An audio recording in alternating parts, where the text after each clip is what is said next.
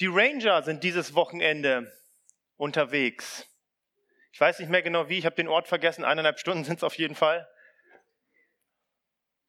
Lattbergen. Ja, da dürfen wir auf jeden Fall nochmal dran denken, dass die nachher gut nach Hause kommen. Ich glaube, fünf Stämme waren unterwegs über Himmelfahrt. Das ist so gut, wenn wir zusammenkommen, zusammen unterwegs sind. Genau. Und bevor ich nochmal für die Predigt bete, möchte ich einfach nochmal ganz kurz Birgit Hane willkommen heißen, unsere ehemalige Pastorin. Gibt ihr mal einen Applaus.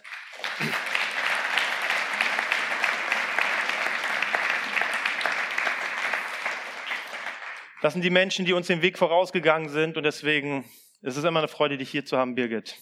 Ich bete nochmal. Jesus, ich danke dir, dass wir hier sein dürfen in aller Freiheit und auch in der Freude und Sehnsucht, Herr, dass das, was hier passiert, von dir kommt und dass du dich danach sehnst, zu uns zu sprechen, in unserem Leben zu wirken, Herr. Und dafür möchte ich dich bitten, dass du mir Gnade schenkst, Herr, dein Wort zu verkündigen und dass du unsere Herzen wirklich für das aufmachst, was du jedem Einzelnen sagen möchtest. Amen.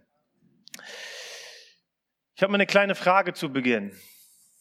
Kennt jemand von euch auch diese Träume, wo du in der Situation bist und etwas ganz Wichtiges tun musst, wo du Verantwortung hast, aber du kannst es nicht tun, weil etwas Entscheidendes fehlt? Kennt das jemand? Zeig mal ein Handzeichen, ob ich der Einzige bin. Okay. Ich habe mir auch gedacht, vielleicht ist das einfach so ein Albtraum vom Prediger. Im Traum, du wachst dann morgens auf und du weißt, du musst predigen und hast aber keine Predigt. Oder ähm, ich muss jetzt auf die Bühne gehen und irgendwie ist das Tablet wert. Echt, echt schreckliches Gefühl. Und dann kriegt, kommt man in Panik, man probiert irgendwie noch was zu machen, aber es funktioniert nicht. Und dann stellt man auf, sich auf die Bühne und erzählt irgendeinen Stuss und dann wacht man zum Glück irgendwann auf. Also auf etwas nicht vorbereitet zu sein, ist ein unschönes Gefühl. Und das macht uns, glaube ich, allen Angst. Ich erinnere mich an einen alten Freund. Wir waren zusammen in der Fahrschule und er war so gut, dass er dachte, dass es reicht, dass er einen Abend davor alle Fahrbögen einmal durchgeht und dann die Prüfung schafft. Und leider war es nicht so. Er war nicht gut vorbereitet und er ist durchgefallen. Also es ist kein Geheimnis, was ich euch heute erzähle, dass ohne vorbereitet zu sein, wir nicht erfolgreich durch Leben gehen können. Das werden wir alle an den unterschiedlichsten Situationen in unserem Leben so durchgemacht haben. Und wir haben letzte Woche, hat Andi schon gesagt, eine kleine Reihe zur Waffenrüstung Gottes gestartet. Und der gute Paulus schrieb diesen Brief an die Gemeinde in Ephesus. Und er schreibt von dem Reich Gottes und Erbe zu sein und all dem. Und jetzt kommt er so in die sechste Kapitel, also zu den Abschlussworten. Und er sieht bildlich so vor Augen seine Gemeinde. Und er weiß, was vor ihnen liegt. Er weiß, was für ein Weg auf sie wartet und damit sie dem gewachsen sind, damit sie auch vorbereitet sind, gab er ihnen die Anweisung, diese Waffenrüstung anzulegen. Und wir wollen nochmal in den Text hineinschauen. Dort sagt Paulus, zieht die ganze Waffenrüstung an, damit ihr standhalten könnt gegenüber den listigen Kunstgriffen des Teufels.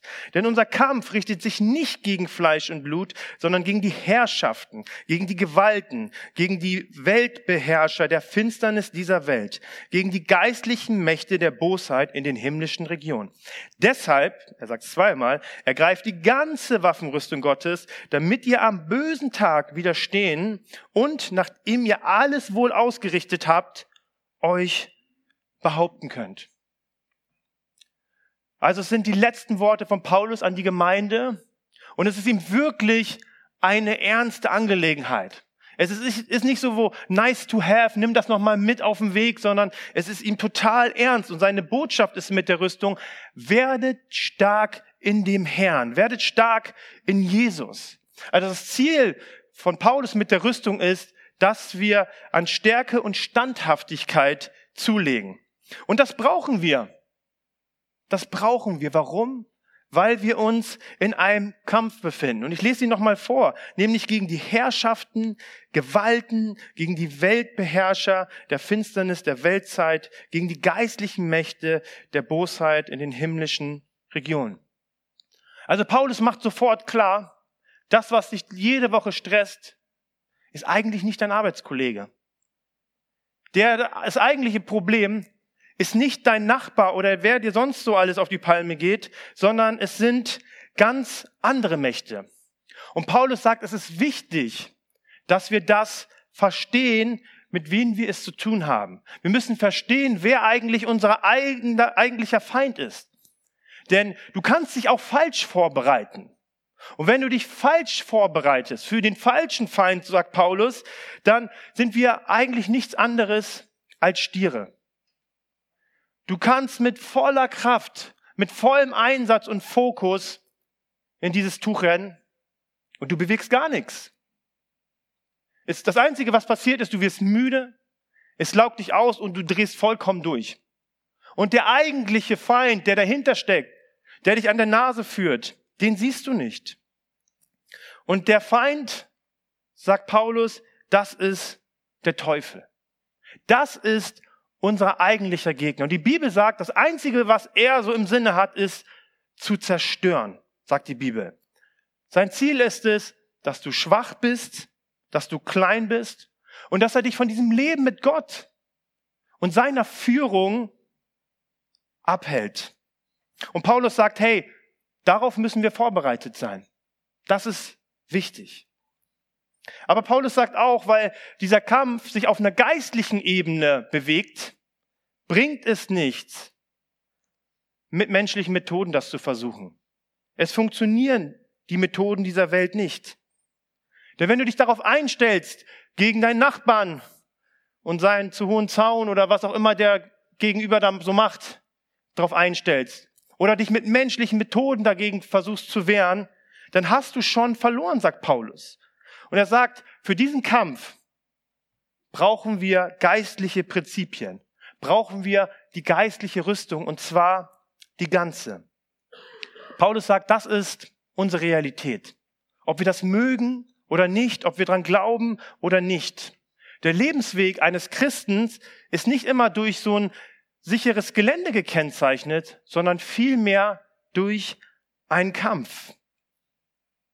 Und auch wenn Jesus, das feiern wir immer an Ostern, das feiern wir in der Taufe, über diese Mächte bereits gesiegt hat, treiben diese Mächte dennoch ihr finsteres Werk, solange diese bösen Tage da sind.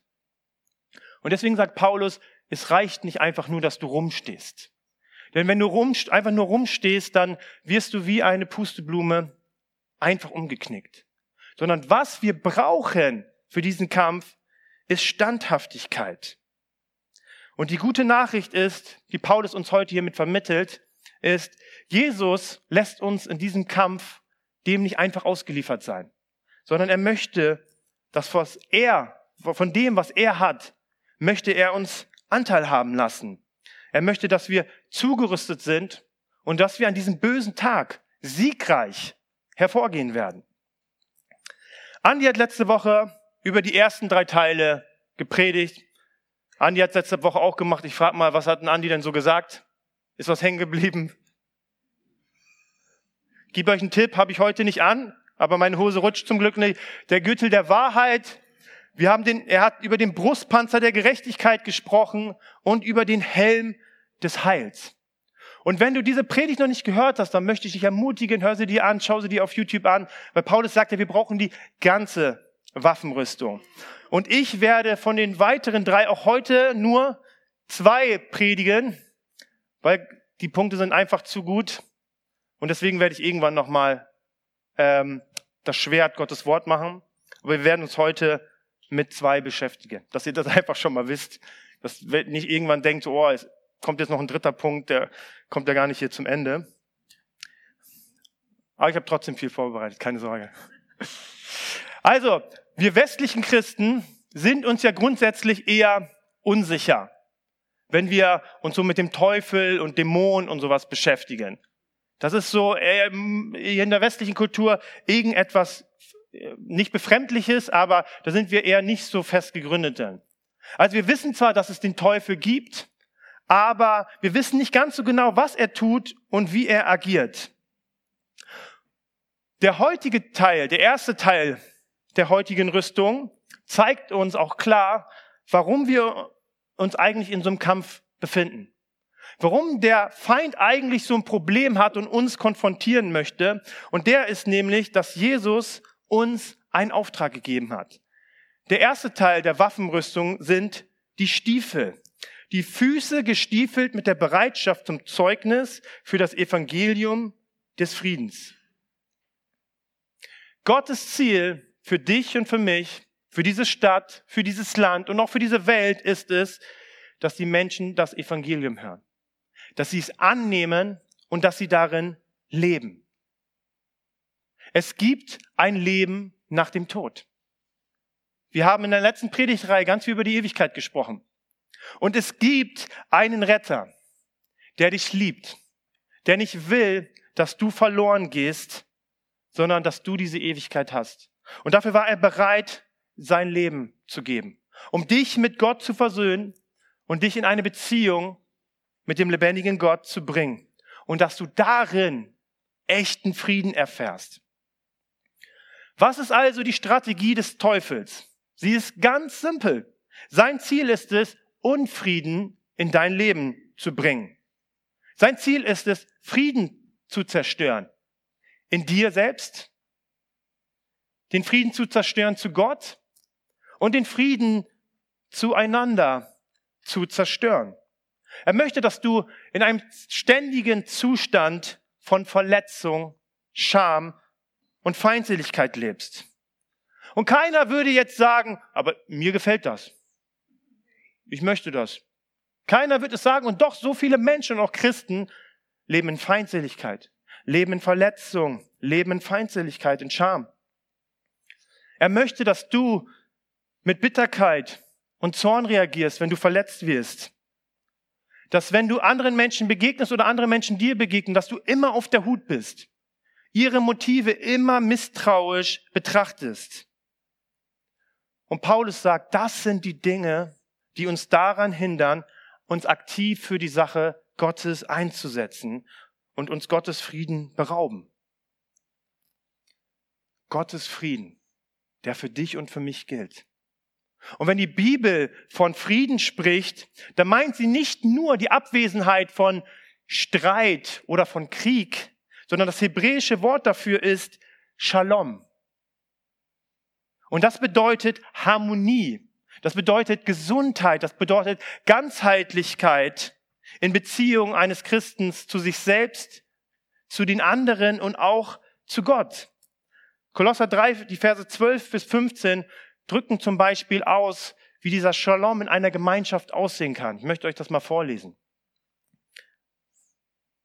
So zieht nun an, als Gottes Auserwählte, Heilige und Geliebte, herzliches Erbarmen, Freundlichkeit, Demut, Sanftmut, Langmut. Ertragt einander und vergibt einander, wenn einer gegen den anderen zu klagen hat.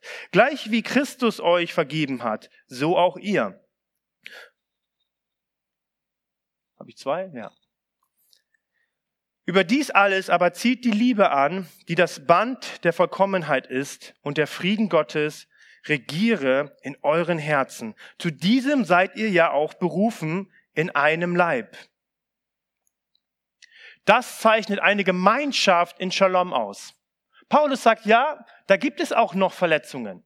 Da gibt es sogar Menschen, die musst du ertragen.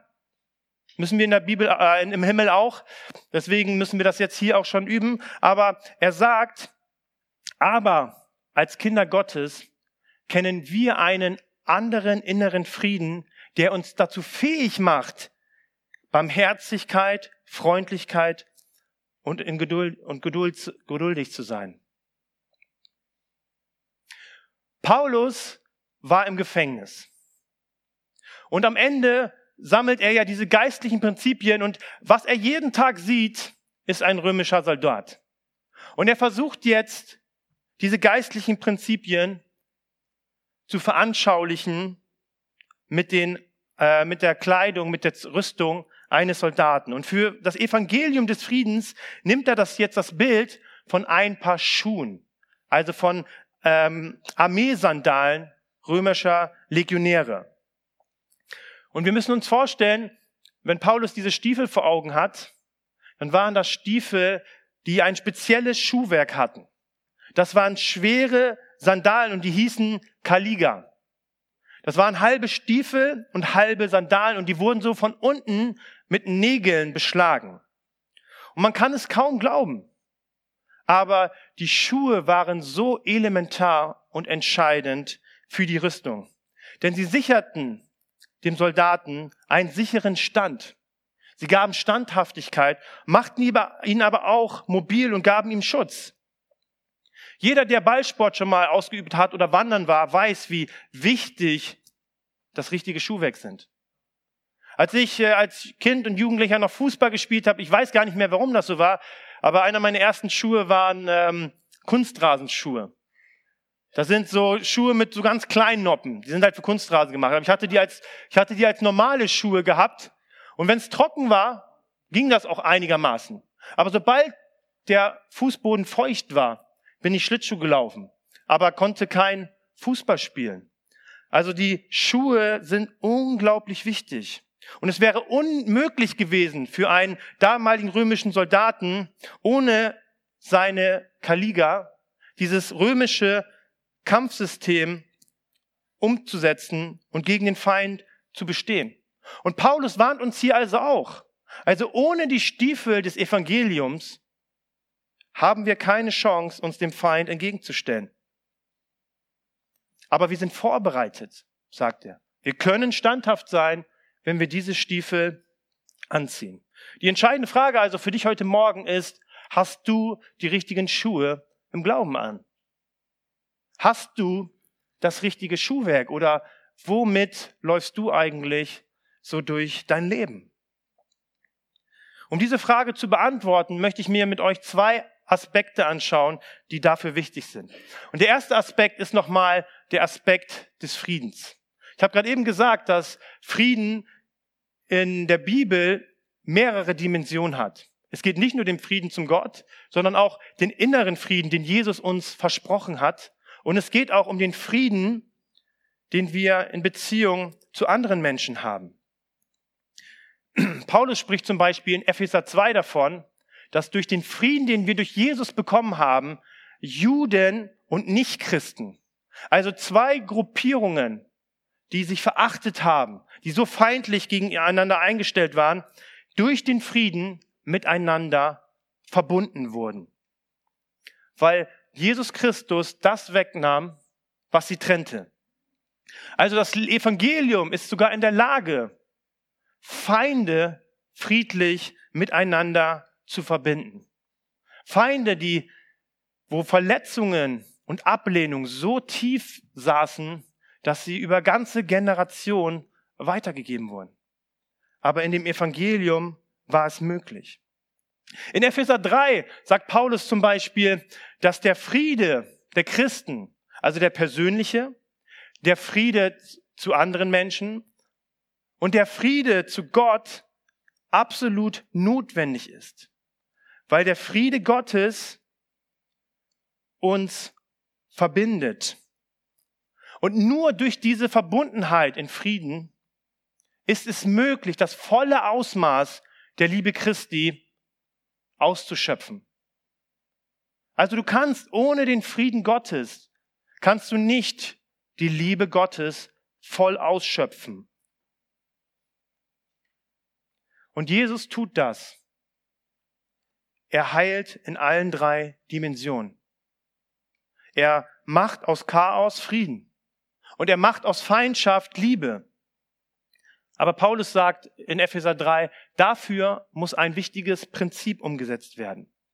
Nämlich das Hindernis, das den Frieden stört, muss beseitigt werden.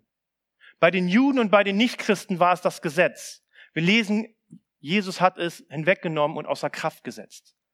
Deswegen können sie jetzt in Frieden miteinander verbunden sein. Also Menschen, die in den Stiefeln des Evangeliums des Friedens unterwegs sein möchten, die bereit sein möchten dafür, die müssen bereit sein, den Frieden in ihrem Leben und den Frieden in den Leben anderer Menschen zu suchen. Denn was ist die Botschaft des Evangeliums?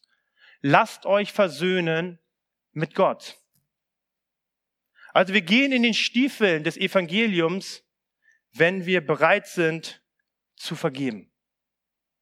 Wenn wir bereit sind, den Menschen, die uns verletzen, die uns Schlechtes angetan haben, zu vergeben. Und die das Hindernis, was zwischen uns steht, die Wiedergutmachung oder was auch immer dahinter steckt, das, was trennt, dass wir das Gott überlassen, dass er sich darum kümmert. Ich habe euch nochmal Epheser 4, Vers 26 mitgebracht, der das so schön ausdrückt. Da steht, bringt es nochmal, ähm, wenn ihr zornig seid, dann versündigt euch nicht. Legt euren Zorn ab, bevor die Sonne untergeht. Gebt dem Teufel keinen Raum in eurem Leben. Also Zorn ist erstmal eine ganz normale und gesunde Reaktion auf das Böse. Also wo Verletzungen geschehen, da entstehen tiefe Wunden. Und die können ganz schön tief und weitgehend unser Leben prägen. Aber zu vergeben und es Gott zu überlassen, dass er für Gerechtigkeit sorgt, wie er das Hindernis dieses Bösen handhabt, das ist der einzige Weg, sagt Paulus, um Frieden zu wahren. Es ist der einzige Weg, um Frieden zu wahren, weil wir sonst dem Teufel Raum geben, in unser Leben zu kommen und Bitterkeit, Feindseligkeit in unser Leben zu bringen. Also indem wir uns dazu entscheiden, dies zu tun, befreien wir uns von der Last, weiterhin andere Menschen verantwortlich zu machen. Also wenn du und ich, wenn wir Wut und Bitterkeit loslassen, die gegen uns sündigen, wenn wir für sie beten, dann schließen wir dieses Fenster, sagt Paulus, wodurch der Teufel immer wieder Raum in unser Leben bekommen kann. Hey, es ist so wichtig, dass wir Friedensstifter sind. Es ist so wichtig, dass wir nicht nur der Liebe Gottes, sondern auch dem Frieden Gottes hinterherjagen. Und das möchte ich dir sagen. Bei Gott, das haben wir heute auch gehört in den Songs. Gott ist eure, die, deine Verletzung nicht egal. Gott weiß, was du durchgemacht hast. Aber er macht dich auch dazu fähig zu vergeben, wenn du die Bereitschaft dafür hast. Der zweite Aspekt für diese Stiefel ist die Bereitschaft. Also der Inhalt des Evangeliums erfordert die Bereitschaft zum Einsatz. Also es sollte ja eigentlich das Natürlichste sein, dass wenn wir die Liebe Christi, den Frieden Christi erfahren haben, dass die Liebe Jesus uns dazu drängt, diese Friedensbotschaft mit anderen zu teilen, die das nicht kennen. Also wenn ich die Stiefel trage, wenn ich sage, ich bin bereit dazu, sie anzuziehen, dann trage ich in mir den Wunsch, dass andere Menschen erfahren, hey, dass Jesus Christus den Sieg über den Tod erzielt hat das, den Sieg über das Böse, dass es durch ihn Versöhnung mit Gott gibt. Ein Leben in Frieden, in Heilung, in Freude. Es ist so wichtig, dass wir uns diese Schuhe anziehen. Denn wenn wir sie nicht dann haben, dann ist der Glaube wie etwas, als wenn du wandern gehst und du trägst dabei Flipflops. Hier, wir sind hier im Flachland, sagst du vielleicht, ach, kriege ich hin, aber geh einmal in die Berge und du wirst nicht lange laufen. Es ist mühselig. Es macht keinen Spaß. Es ist anstrengend, es tut weh. Und der Glaube, ohne diese Stiefel damit unterwegs zu sein, das macht müde und kraftlos. Und wir denken ja so oft, dass wir evangelisieren müssen, dass wir für das Evangelium eintreten müssen. Aber Jesus war es selbst, der in diese Welt kam. Er war es selbst, der den, die Verlorenen gesucht hat und ihnen die frohe Botschaft gebracht hat.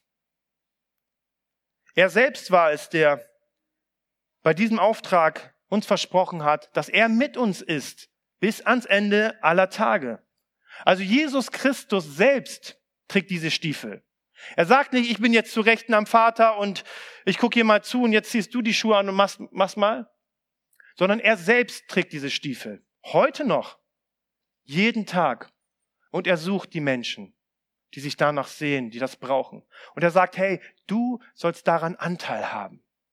Dich möchte ich dazu befähigen. Du musst das nicht aus dir selbst tun. Aber du brauchst diese Stiefel, weil in diesen Stiefel eine unglaubliche Kraft liegt. Paulus sagt zum Beispiel in Römer 1, Vers 16, denn ich schäme mich des Evangeliums von Christus nicht, denn es ist die Gottes Kraft zur Errettung für jeden, der glaubt. Es ist Gottes Kraft zur Errettung. Also der Teufel fürchtet nichts mehr als die frohe Botschaft. Nichts ist für ihn schlimmer als die Botschaft des Friedens. Warum? Weil darin die Kraft der Errettung liegt für die, die glauben. Und mit diesen Stiefeln sind wir in der Lage, einen festen Stand zu haben und kraftvoll vorwärts zu gehen. Und ich möchte dich heute Morgen ermutigen, verzichte nicht auf diese Schuhe, weil sie dir die Kraft geben, vorwärts zu gehen. So, kommen wir zum zweiten Teil. Und der ist auch nicht so lange. Aber der Teil war mir wirklich wichtig. Es ist so wichtig, den Frieden Gottes zu verstehen und die Wichtigkeit und die Kraft, die in dem Evangelium liegt und darin zu wandeln. Also der zweite Teil, der hat auch mit den Stiefeln zu tun. Denn wenn wir sagen, okay, Jesus, ich bin bereit, diese Stiefel zu tragen und ich bin bereit, vorwärts zu gehen, ich bin motiviert, ich bin begeistert, wo du mich hinschicken wirst, dann können wir uns darauf einstellen, sagt Paulus, dass der Feind, der Teufel, Pfeile auf uns schießen wird. Damit müssen wir rechnen. Du kannst nicht sagen, ich habe jetzt die Stiefel und jetzt habe ich Stand auf und nichts kann mich mehr aufhalten. Nein, dann fängt er an, ab durch dich zu schießen. Das sagt Paulus. Und uns davor zu schützen, dafür brauchen wir den Schild des Glaubens. Vor allem aber, vor allem aber ergreift den Schild des Glaubens, mit dem ihr alle feurigen Pfeile des Bösen auslöschen könnt. Also wenn wir Gottes Ruf folgen wollen, wenn du sagst, Jesus, ich bin bereit und er zeigt dir etwas, er sagt, hey, ich möchte dich für das einsetzen, ich möchte dich an deiner Arbeit dafür einsetzen, dann führt dich Gott in einen Bereich in dein Leben, der ohne Glauben nicht funktioniert. Also wenn wir Gottes Ruf folgen und seine Schuhe anhaben, dann führt er uns in einen Bereich, der ohne Glauben nicht funktioniert. In diesem Bereich, in dem wir uns dann bewegen oder hineinlaufen, wird es so vieles geben, was mit dem, was du hast und was vorhanden ist, das nicht umsetzen kannst. Ich musste mich in der Vorbereitung daran erinnern, als Jan zurückgetreten ist. Und als Jan noch da war, waren wir schon eine kleine, süße drei Musketiere, so, ne? Aber immerhin noch drei. Und dann hieß es auf einmal nur noch er, Ingo und ich. Und uns war ganz klar, dass wenn wir diesen Schritt gehen, das aus uns nicht möglich ist. Für uns war klar, wir sind keine Superheroes. Und das, was auf uns zukommt, wird ohne Glauben auf gar keinen Fall funktionieren.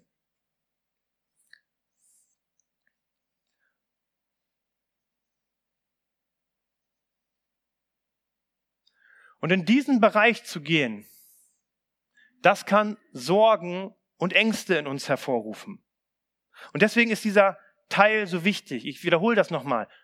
Paulus sagt, wir kämpfen nicht gegen Fleisch und nicht gegen Blut, sondern die Probleme sind nicht Menschen, wenn wir in diesen Bereich hineingehen. Die Probleme sind auch nicht Ressourcen, so welche Probleme hat Jesus nicht, sondern es ist der Feind, der unseren Glauben angreifen will, nicht mehr vorwärts zu gehen. Das ist sein Ziel. Also Ziel der römischen Armeen war es, den Feinden in dichten Formationen Schulter an Schulter zu nähern. Und keine Armee hatte gegen diese Formation der Römer eine Chance. Keine konnte dagegen angehen. Und deswegen haben sie versucht, dass sie gar nicht so nahe kommen. Und haben gesagt, okay, wir schießen vom Weiten Dinge und probieren, diese Formation aufzubrechen und mit Pfeilen zu beschießen. Und um sich davor zu schützen, hatten die Römer nicht so einen runden Schild, sondern so ein Schild, wie heißt er nochmal, Skutum. Und der war wie so eine Tür. Der war so groß wie eine Tür.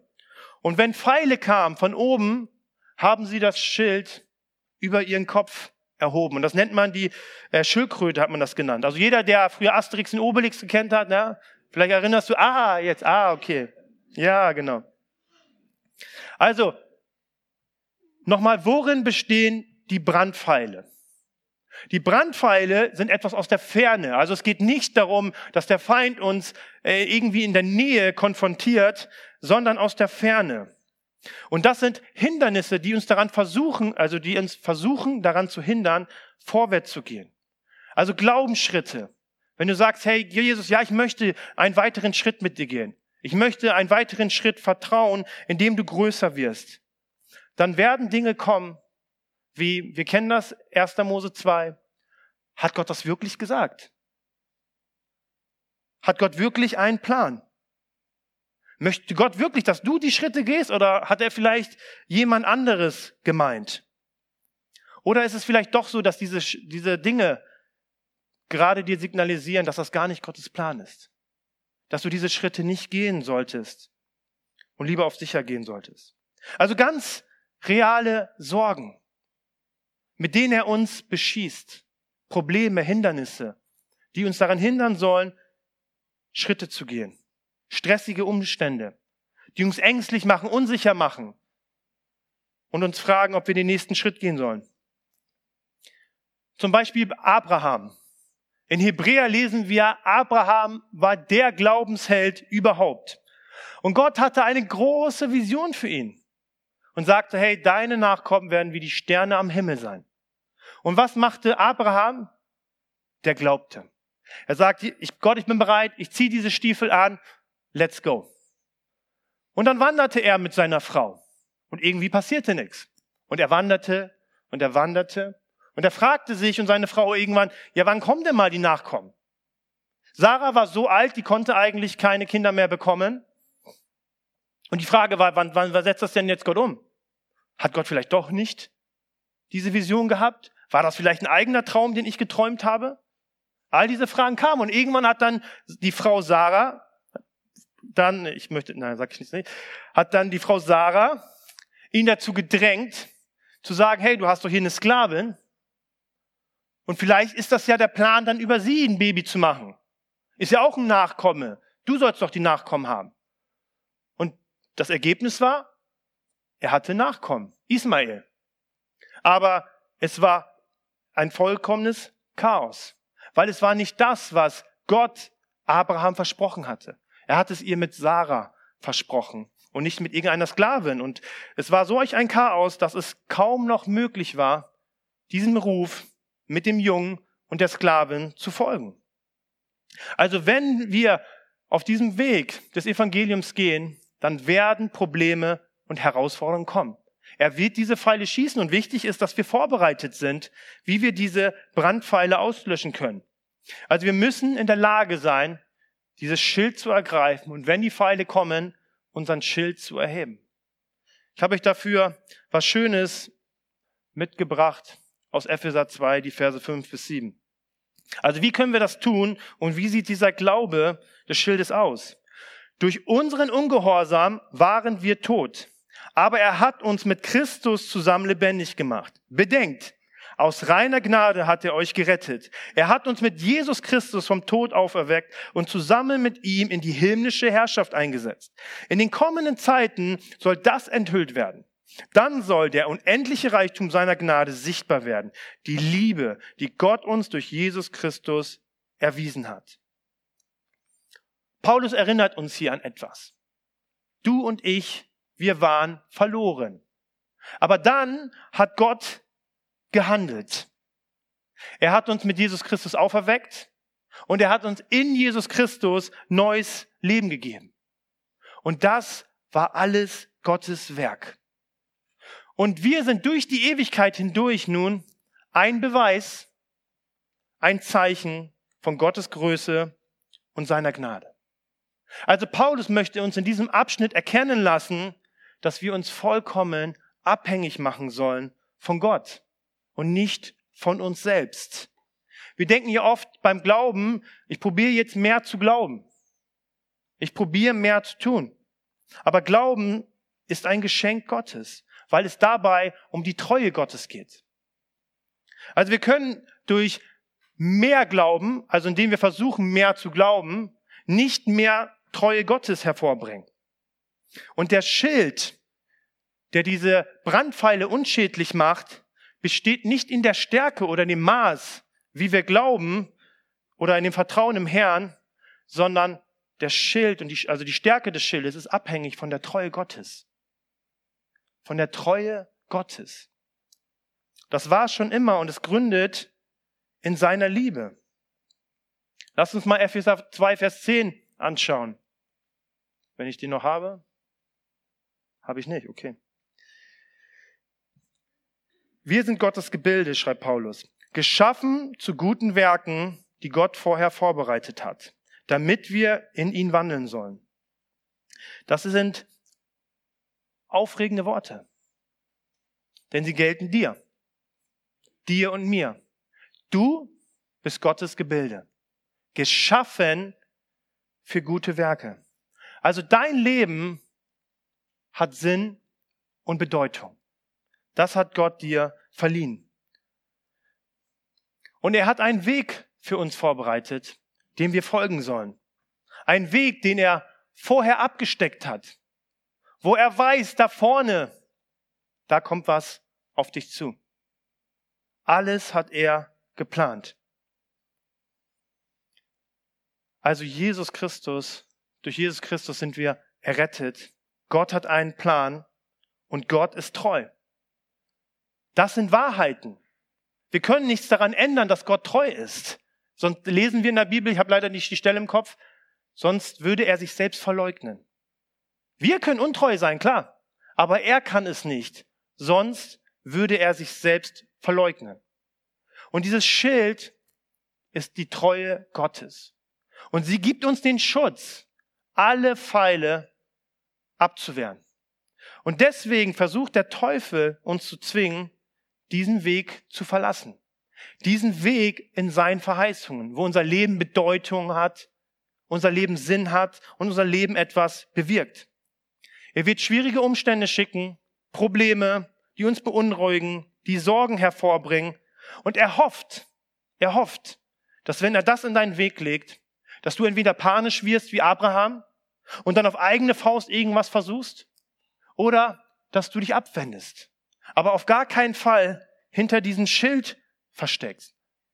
Und Paulus weiß um unsere menschliche Schwächen. Ihm ist das wohl bewusst. Und er weiß, wie schwer es ist, heute Gott im Alltag zu vertrauen. Sonst würde er darüber ja nicht schreiben. Die meisten von uns wissen oder glauben tief in ihrem Herzen, Herr Jesus Christus ist für mich gestorben und eines Tages werde ich im Himmel sein. Eines Tages werde ich ihn von Angesicht zu Angesicht sehen, aufgrund von Jesus Christus.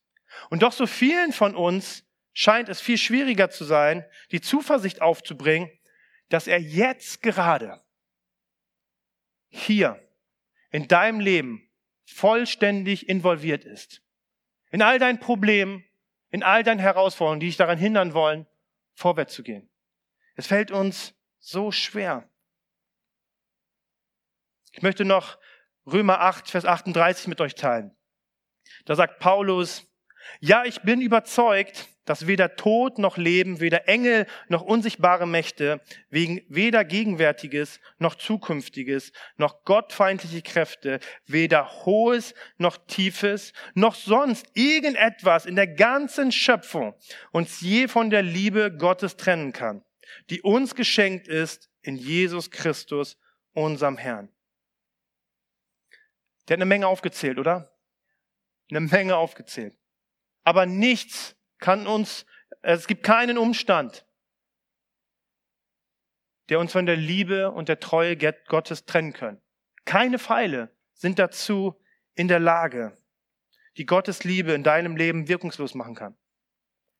Hey, im Verlauf unseres Lebens, im Verlaufe deines Weges mit Jesus werden schwierige Situationen kommen. Aber durch all das hindurch ist und bleibt Gottes Treue. Das ist Wahrheit. Das ist Wahrheit, das ist Gottes Wort. Sonst würde er sich selbst verleugnen. Und das ist dieser Schild. Darauf zu schauen, darauf seine Hoffnung zu setzen. Vielleicht scheitern wir, fallen um, aber der Gerechte steht wieder auf. im Vertrauen, dass Gott treu ist. Und damit können wir den Druck standhalten. Also der Glaube ist nicht etwas, was wir selbst produzieren können. Selbst Petrus sagte zu Jesus, hey, Jesus, hilf, hilf unserem Unglauben. Aber Jesus möchte uns mit diesem Glauben zurüsten. Und er möchte dir darin zeigen, wenn du vorwärts gehst, wenn diese Pfeile kommen, dass er wirklich dieser sichere Schild für dein Leben ist.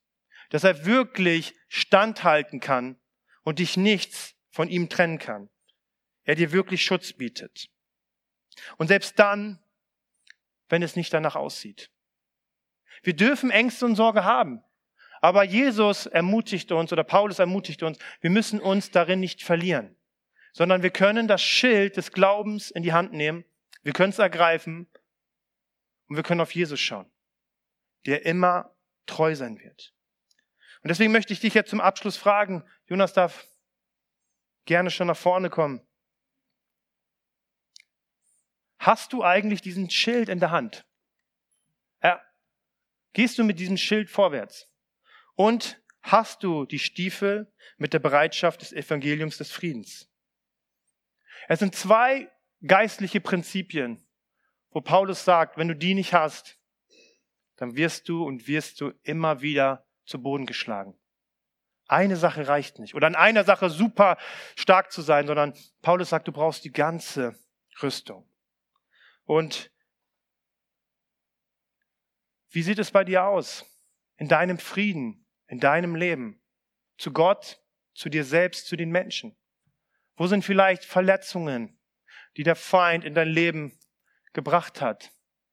die dich auf, davon abhalten, die dich beraubt haben vom Frieden Gottes. Ich möchte gleich für euch beten, dass Gott dort Freiheit schenkt. Und vielleicht bist du auch müde geworden mit dieser Botschaft. Du spürst nicht mehr diese Kraft oder erlebst nicht mehr diese Kraft in deinem Leben. Herr, ich möchte für dich beten, dass Gott dir eine neue Bereitschaft schenkt für das Evangelium, weil darin Kraft liegt für dein Leben. Und wie sieht es aus mit deinem Glauben? Hat sich vielleicht in deinem Leben so viel Unglauben aufgebaut, dass ja klar die Bibel wahr ist, aber ich weiß nicht, ob das für mich wirklich gilt. Ob ich eine Berufung habe, ob ich geliebt bin, ob Gott mit mir was vorhat, dass ich Bedeutung habe. Ich möchte für dich beten, für das, was dich gerade daran hindert, mit Gott vorwärts zu gehen. Es ist immer so schön zu wissen, Gott ist nur ein Gebet entfernt. Und er macht nicht immer alles mit einem Schnipsen.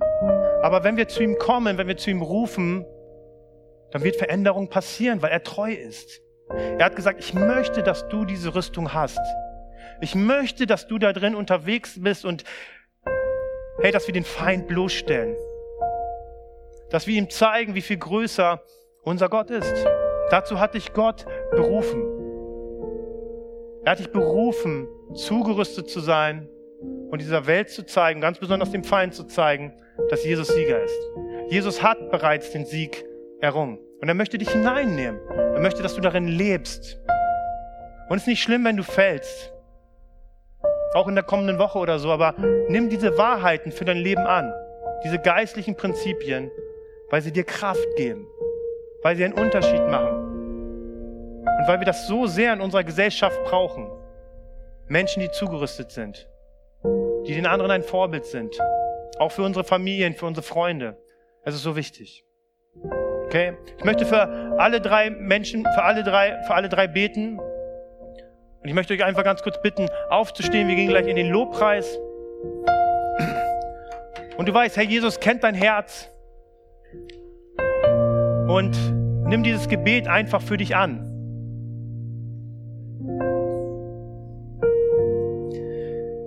Jesus, ich danke dir, dass als wir deine Feinde waren, du für uns gestorben bist. Dass du dieses Hindernis weggeräumt hast und wir nun deine geliebten Kinder sein dürfen. Und doch leben wir in dieser gefallenen Welt, die voll von Verletzungen, voll von Feindseligkeit ist, Herr.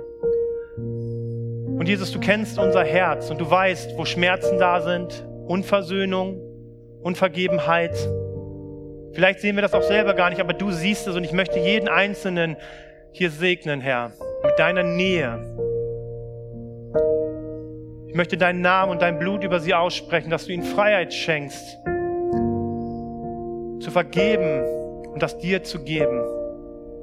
Ich bete, Jesus, dass diese Dinge, die in ihrem Leben sind, dass sie sie nicht mehr berauben, sondern Jesus, dass du mit deinem Frieden ganz neu hineinkommst. Dass du sie zu Friedensstiftern machst, die vergeben und die Versöhnung Gottes aussprechen. Und Jesus, du siehst auch, dass der Weg mit dir manchmal mühselig ist. Und manchmal legen wir diese Schuhe des Evangeliums ab. Wir ziehen andere Schuhe an. Aber ich möchte dich bitten, Herr, dass du uns ein ganz neues Bewusstsein schenkst für diese Kraft, die in dem Evangelium liegt. Dass sie die Kraft Gottes ist zur Errettung. Die Kraft ist, die unser Leben antreibt, vorwärts zu gehen. Und wir hatten heute Morgen im Gebet so ein Bild, dass hier ganz viele Schuhe lagen. Kleine, große, sportliche und was auch immer. Und da waren aber keine Füße drin. Und ich glaube, Gott möchte dir heute sagen, ich habe diese Schuhe für dich bereit. Ich gebe sie dir